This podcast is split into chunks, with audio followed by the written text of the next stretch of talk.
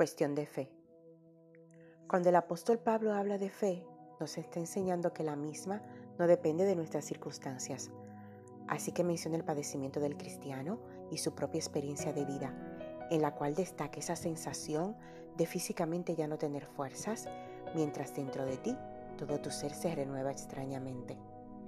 Y cierra este pasaje como una gran exhortación, no mirando nosotros las cosas que se ven, sino las que no se ven, pues las que se ven son temporales, pero las que no se ven son eternas. Segunda de Corintios 4:18. ¿Cómo ver las cosas que no se ven? Necesitas al Espíritu Santo para ver con los ojos del alma, del corazón y de tu propio espíritu a través del Espíritu de Dios. Porque nuestra humanidad es negativa, intolerante y traicionera. Pablo nos asegura que las cosas que se ven son pasajeras, todo lo que estás viviendo en este tiempo tiene fecha de caducidad. En la agenda de Dios está el día en el cual la salud será restaurada.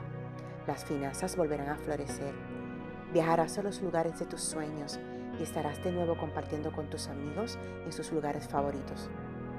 También destaca Pablo las cosas que son eternas. Esa deben ser nuestro foco. La salvación, servirle a Cristo, llevar el mensaje de esperanza, ayudar al prójimo, dar amor y provisión al necesitado, tener una vida de oración. Todo esto es lo que deja un efecto hasta la eternidad. Ese es nuestro enfoque. Para ver lo eterno necesitas la fe. No puedes conseguirla de la noche a la mañana. Tampoco puedes alcanzarla con tus propias fuerzas. El Espíritu Santo de Dios, el Consolador, el único que puede guiarte a toda verdad, el consejero, tu amigo, quiere ayudarte. ¿Se lo permites?